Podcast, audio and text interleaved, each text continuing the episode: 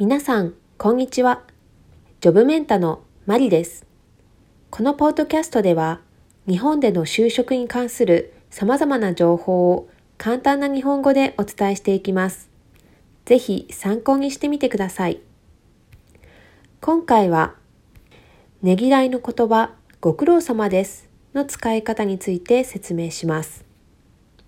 ご苦労様ですは、お疲れ様ですと同じように苦労をねぎらう言葉として使われます。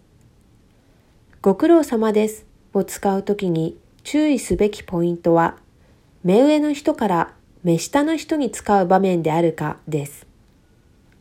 お疲れ様ですの場合は、社内であれば上司に使うことも可能ですが、ご苦労様ですはどんな場面であっても目上の人から目下の人に使います。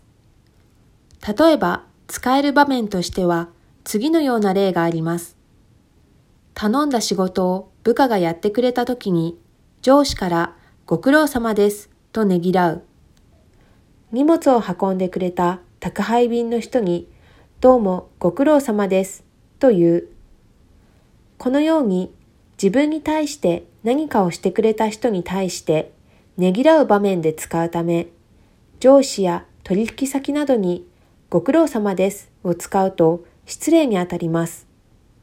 うっかり社長ご苦労様ですと言ったりしないように気をつけましょう。